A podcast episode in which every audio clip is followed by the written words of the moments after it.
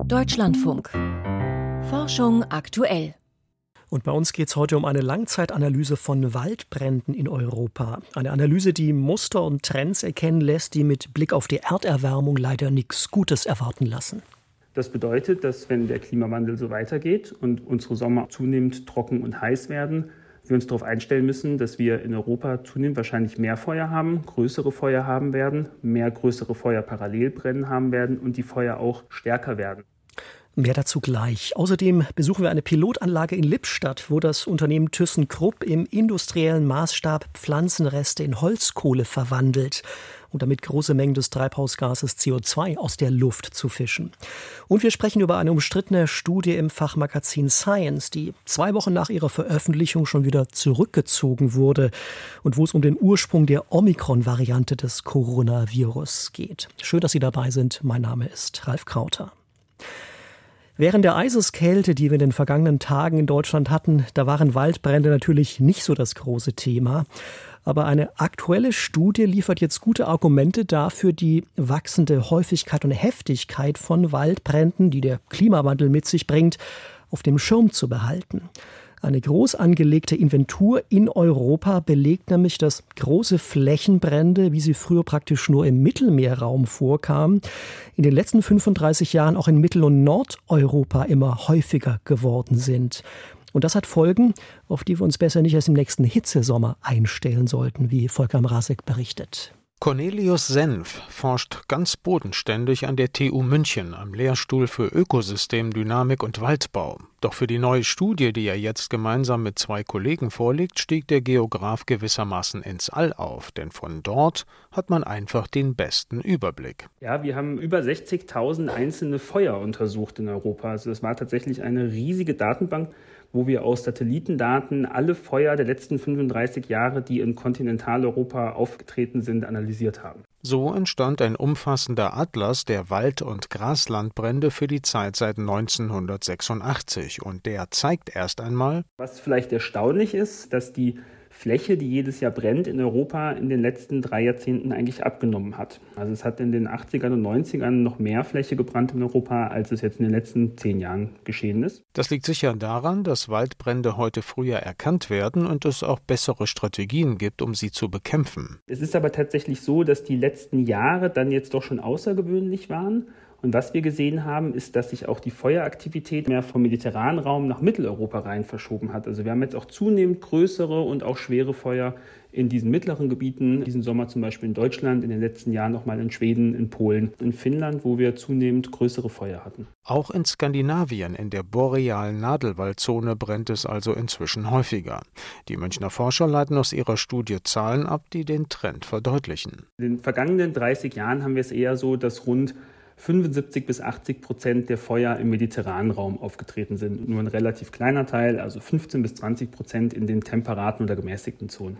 Dieses hat sich aber verlagert, also so seit 2008 etwa haben wir dann schon so 30 bis 40 Prozent in den gemäßigten Zonen und 2020 war dann tatsächlich ein Jahr, wo wir das erste Mal mehr Feuer in den gemäßigten und borealen Zonen hatten als im Mediterran. Von der Feuerfläche gemessen waren tatsächlich diese traditionell nicht so wichtigen Gebiete für Feuer wichtiger als die Gebiete, wo es normal viel brennt. Das hat zwei wesentliche Gründe. Zum einen wird das Klima in Mitteleuropa mediterraner, die Sommer nicht nur heißer, sondern auch immer trockener.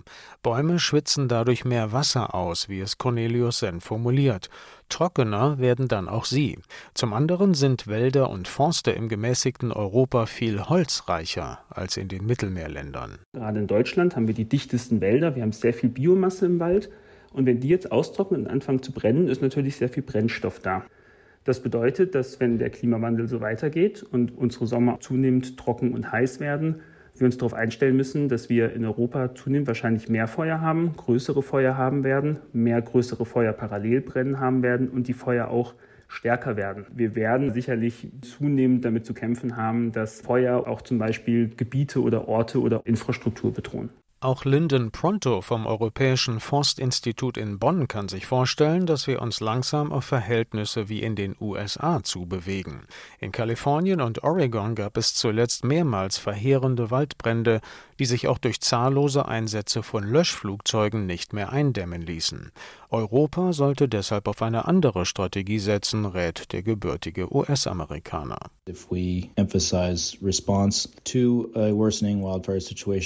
Konzentrieren wir uns auf die Bekämpfung der Brände, dann suggerieren wir, es gäbe eine einfache technische Lösung des Problems. Was wir brauchen, sind aber präventive Maßnahmen, um schlimmer werdende Feuer möglichst zu verhindern. Das ist aber in der Politik weniger beliebt.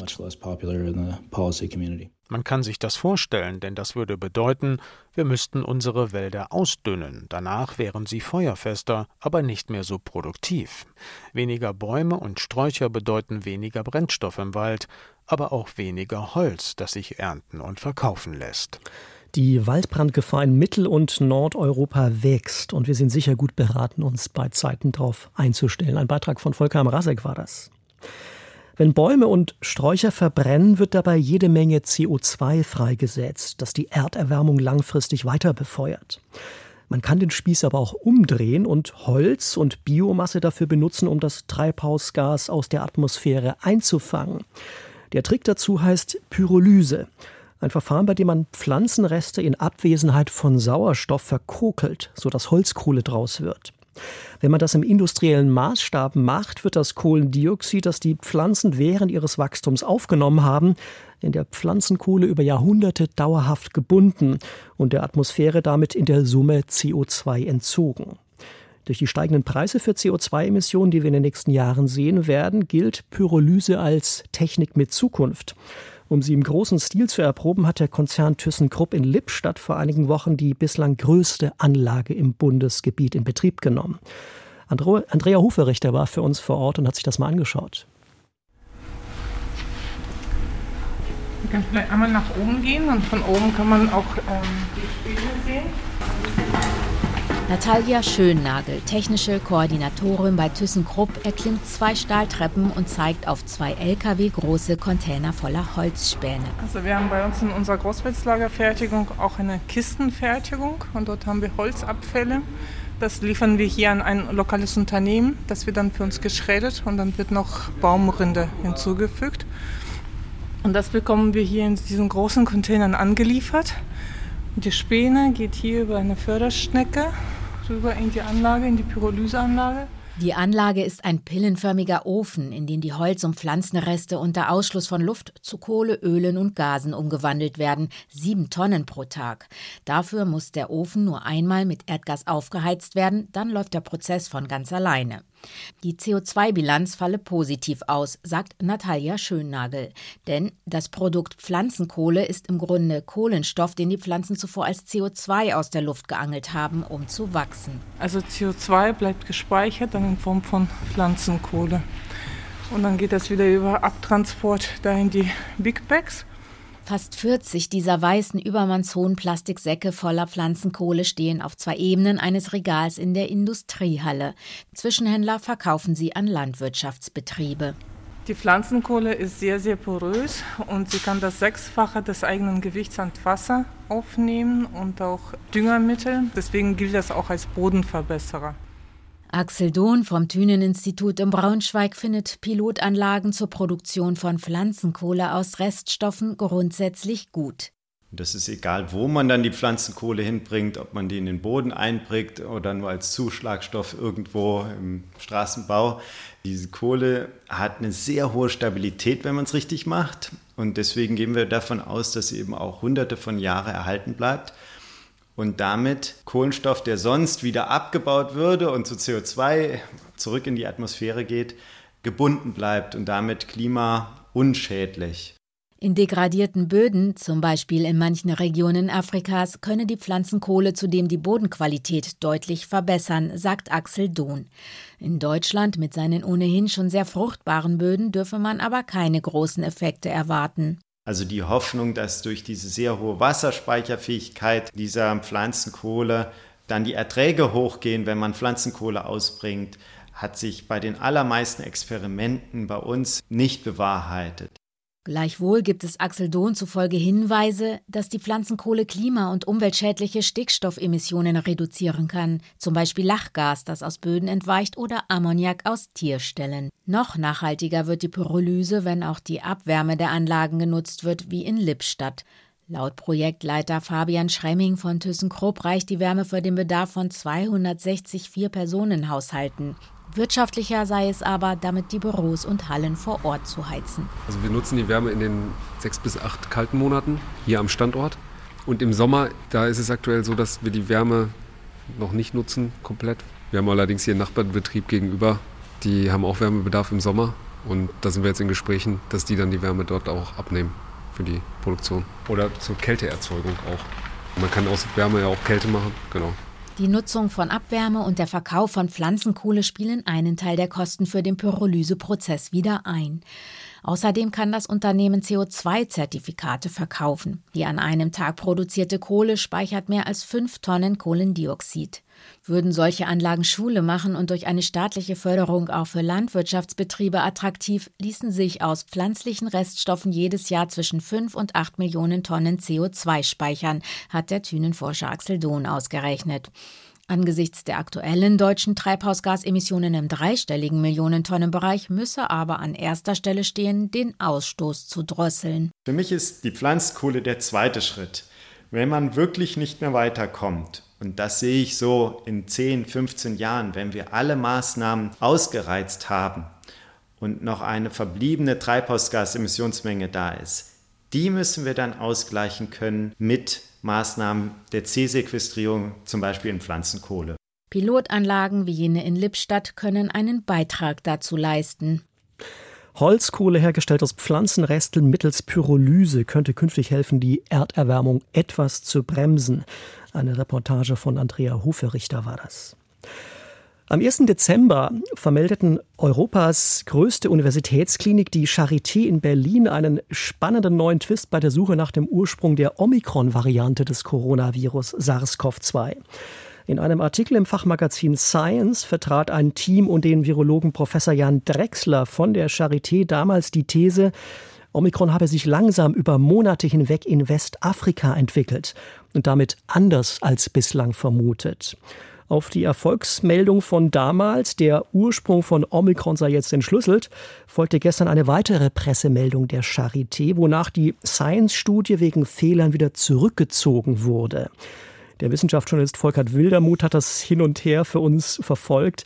Volkert, fangen wir vorne an. Was war vor dieser umstrittenen Publikation jetzt denn die gängige Theorie zur Entstehung der Omikron-Variante? Ja, Omikron wurde ja Mitte November 2021 in Südafrika beschrieben und hat die Delta-Variante dann bis Ende Dezember weltweit verdrängt, rasend schnell. Omikron unterscheidet sich in 50 Mutationen von anderen Varianten und schien praktisch aus dem Nichts zu kommen. Deshalb wurde vermutet, diese vielen Mutationen hätten sich sozusagen versteckt in einer immungeschwächten Person oder in einem Tier angesammelt. In der Publikation Anfang Dezember hat dann ein internationales Team um Professor Jan Draxler dieses Bild etwas korrigiert mit einer Publikation eben, die neues Licht auf den Ursprung der Omikron-Variante werfen sollte. Was haben die gemacht und zu welchem Schluss waren die dann gekommen? Ja, das war wirklich eine Arbeit zusammen mit vielen Partnern, Laboren in Afrika. Das Team hat mehr als 13.000 Proben aus 22 Ländern in diesem Kontinent von der Zeit ab Mitte 2021 untersucht. Und dafür haben sie spezielle PCR-Tests verwendet. Einen, der auf eine Delta-typische und einen, der auf eine Omikron-typische Mutation des Virus reagiert. Und bei 25 Personen, da fand sich bereits im August und September Hinweise auf Omikron, also einige Monate bevor diese Variante überhaupt offiziell entdeckt war. Dieser Befund sprach für eine ganz normale, langsame Evolution dieser dieser Variante, die nur nicht auffiel, weil sie quasi unter dem Radar verlaufen ist. Und Im zweiten Schritt wurden dann diese Proben sequenziert und einen Stammbaum aufgestellt. Demzufolge wäre die Virusvariante Omikron in Westafrika, konkret in Benin, entstanden. Das klang erstmal alles ganz plausibel und so interessant, als auch wir das Anfang Dezember hier in der Sendung vermeldet haben. Es gab dann aber auch ungewöhnlich schnell Kritik an dieser Studie. Unter anderem auf Twitter äußerten sich durchaus renommierte Experten und zogen in Zweifel, ob das alles Hand und Fuß hat. Was genau störte die? Ja, einer der Kritiker war Tullio de Oliveira. Sein Team in Südafrika hatte die Omikron-Variante entdeckt und neben einigen technischen Punkten hat er vor allem darauf hingewiesen, dass die PCR-Daten dieser Charité-Studie die Variante zuerst in Südafrika gesehen haben und eben nicht in Westafrika. Und das widerspricht ja diesem publizierten Sequenzstammbaum. Auch Richard Neher vom Biozentrum Basel hatte Zweifel. Die Sequenzdaten wirkten bruchstückhaft, monierte er vermutete deshalb, die Proben seien wohl möglich verunreinigt worden. Und genau das hat nun eine Nachanalyse dieser Proben durch die Charité ergeben. Die Forscher haben also auf die Kritik reagiert, nochmal genau nachgeschaut und den schon publizierten Artikel jetzt zurückgezogen offiziell. Was bedeutet das denn jetzt für unser Wissen über die Evolution von Omikron? Also die Kritik bezieht sich wirklich auf diese Sequenzierung und den Stammbaum.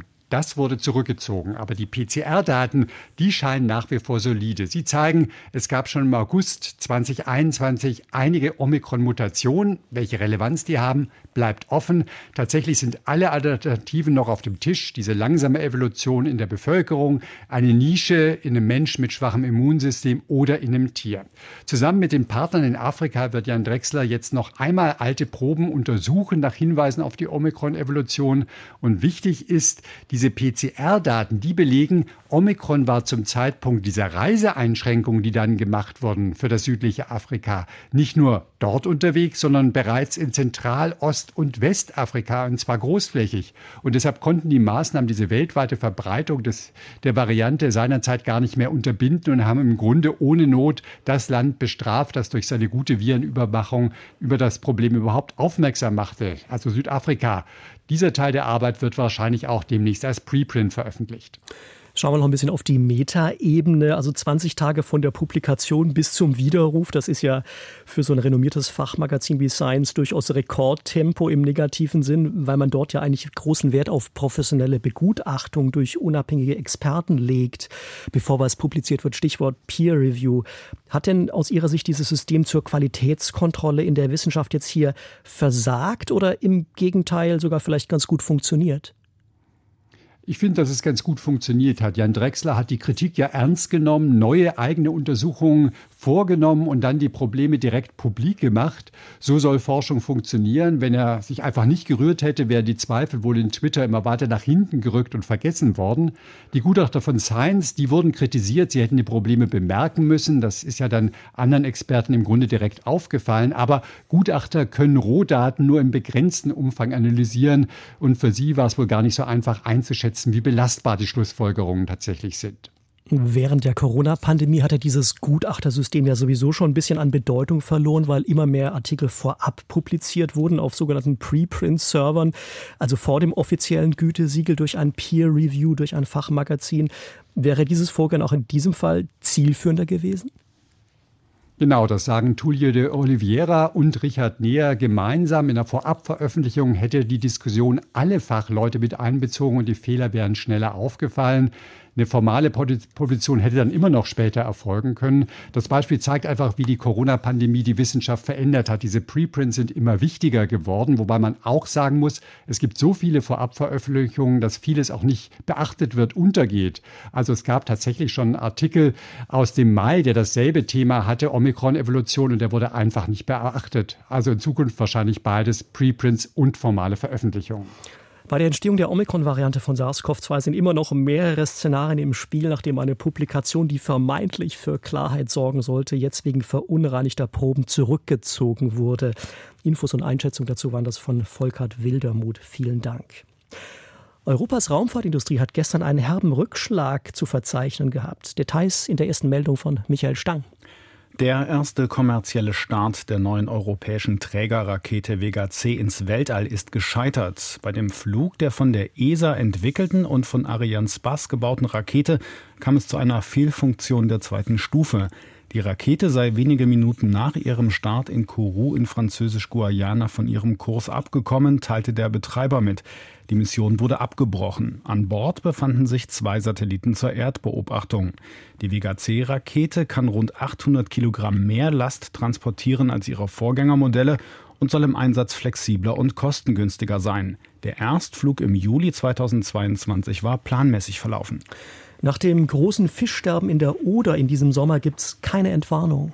Regelmäßig führt das Leibniz-Institut für Gewässerökologie und Binnenfischerei eine wissenschaftliche Befischung der Oder durch.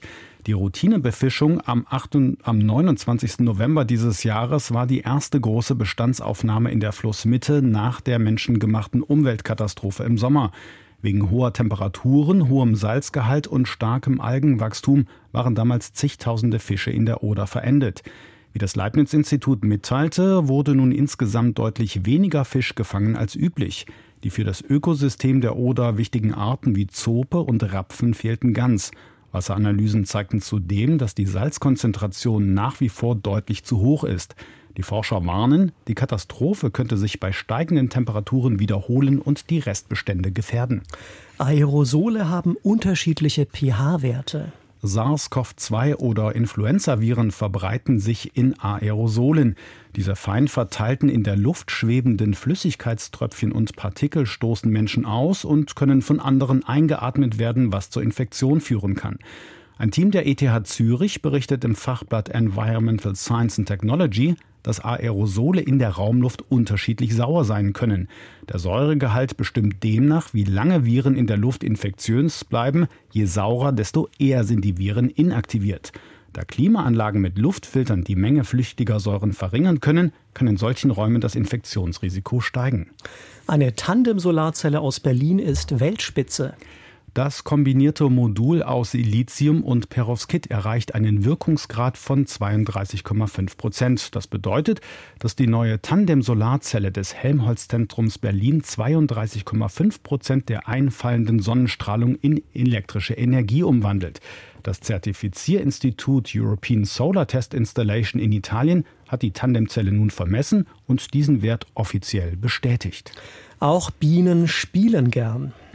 Bislang war nur von Säugetieren und Vögeln bekannt, dass diese Tiere einem Spieltrieb folgen, also ein Verhalten zeigen, das spontan und nicht zielgerichtet ist und weder das Überleben sichert noch dabei hilft, möglichst wenig Energie zu verbrauchen.